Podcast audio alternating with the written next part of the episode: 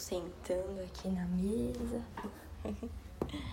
Cara, esse é provavelmente o primeiro episódio de um podcast que eu vou fazer. Hum, a ideia é falar de um tema por semana por aqui. E basicamente vai ser o tema que eu tô tratando no meu Instagram também na semana.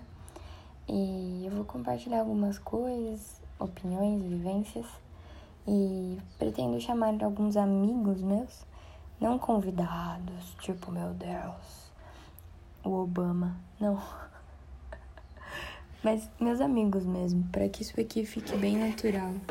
Eu não vou editar, é, não vou ficar colocando é, coisa para eliminar ruído. Se alguém bater aqui na porta, vai fazer barulho. Se alguém me interromper, porque isso são coisas que acontecem e eu quero que seja bem natural mesmo. Não vou criar um personagem aqui nem nada. Bom, olha só, barulhinhos. Eu tô pensando em falar hoje sobre identidade. E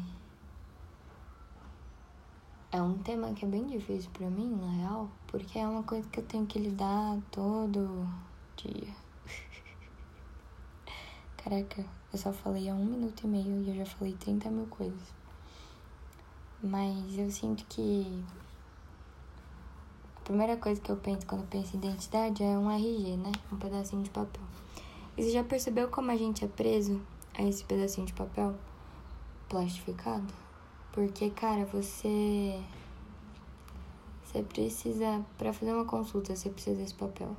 Pra abrir uma conta no banco, você precisa desse papel ou desse número.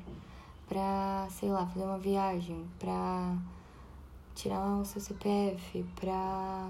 Cara, inúmeras coisas você vai precisar dessa identidade. E quando alguém te pergunta, tipo, quem é você? Eu percebo que a gente sempre tenta explicar quem a gente é com as coisas que a gente faz, né? Principalmente pelo fato de as situações em que a gente precisa do nosso RG, do nosso documento de identidade, serem situações que a gente está precisando fazer alguma coisa, né? E assim, eu sinto que muito disso vem dessa dependência de sabermos quem a gente é, sabe? E, mas não tô falando também que se você não souber ainda, isso é um grande problema. Porque nem eu sei, acho que nem meu pai sabe, minha mãe. É uma descoberta diária e de temporadas, né? E essa é a graça, a gente morre se conhecendo. E eu acho isso incrível. Como as coisas mudam, né? Mas é, eu tava pensando nisso, tipo, como a gente fica preso, sabe? Ao que a gente é. E como a gente tem que ser preso a isso. Porque não saber quem a gente é nos impede de viver e fazer algumas coisas. E se isso tá muito constante, isso pode virar um problema, né? Tava pensando esses dias também, quando eu decidi que eu falaria sobre isso, quantas vezes eu já mudei, não porque eu tava me descobrindo, porque eu tava me identificando como Julia, mas porque eu tinha uma brecha nos meus referenciais também, sabe? E isso é outra coisa. Quando você pega alguém como referencial assim, muitas vezes essa pessoa ela é provavelmente você vê algo nela que a torna melhor que você e ou algo que você quer se tornar, né? Só que tem um grande problema quando a gente não sabe a diferença entre referencial e, e cópia, né? Referência e cópia, porque a gente não consegue dividir uma coisa da outra. E por muito tempo na minha vida, eu não dividi. É, para mim, se eu copiasse, eu estaria abalando, né? Tipo, é, estaria no mesmo hype, talvez. Só que eu entendi que não precisa de tudo isso, sabe? Você, sendo você mesmo, pegando o que é bom, observando o que é bom, jogando fora o que não presta, você começa a reparar que o que o outro é pode agregar no que você é. E isso formar uma terceira coisa. E dá muito certo. Certo? Outra coisa, quando a gente fala sobre identidade, eu fico pensando sobre as minhas paixões da infância. Minha mãe conta que a nossa identidade, né, quem a gente é de verdade, é formada até os sete anos, a base dela inteira. Então, tudo que você é veio dali, sabe? Do que colocaram ali em você, do que te ensinaram, do que te colocaram para assistir, do que do que te fizeram escutar.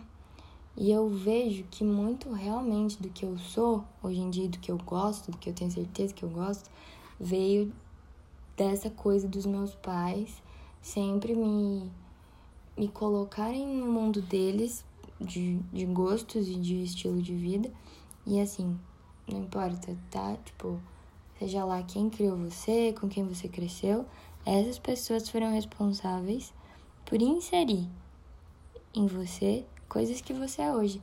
Não só a família, mas escola, amigos, colegas.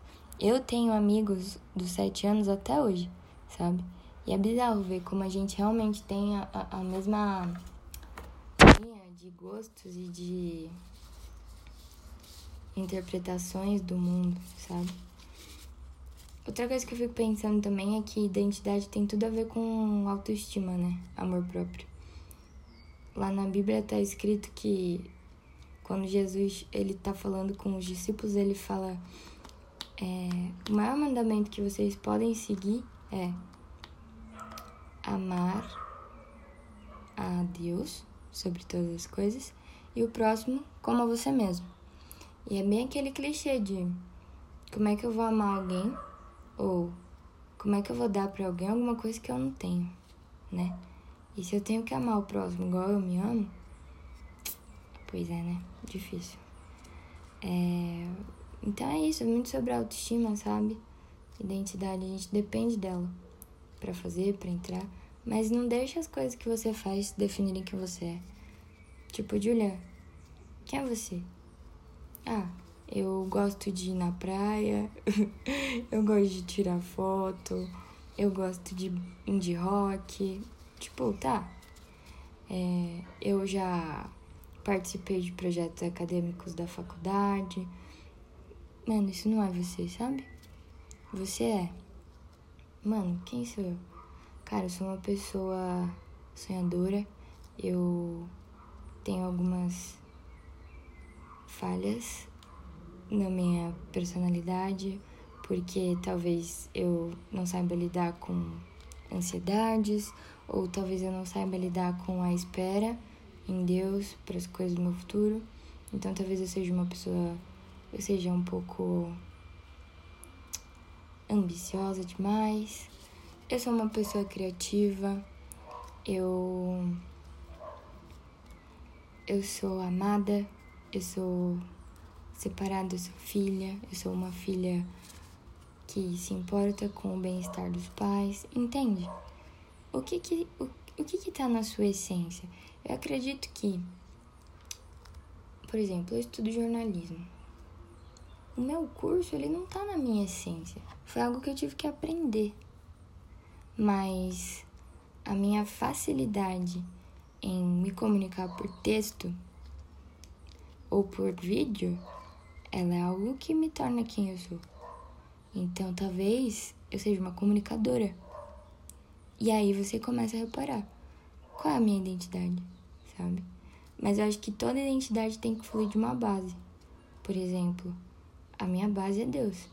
Então a minha identidade flui da base de que eu tenho entendimento que eu sou filha e que eu sou amada, protegida e enfim, muitas outras coisas boas.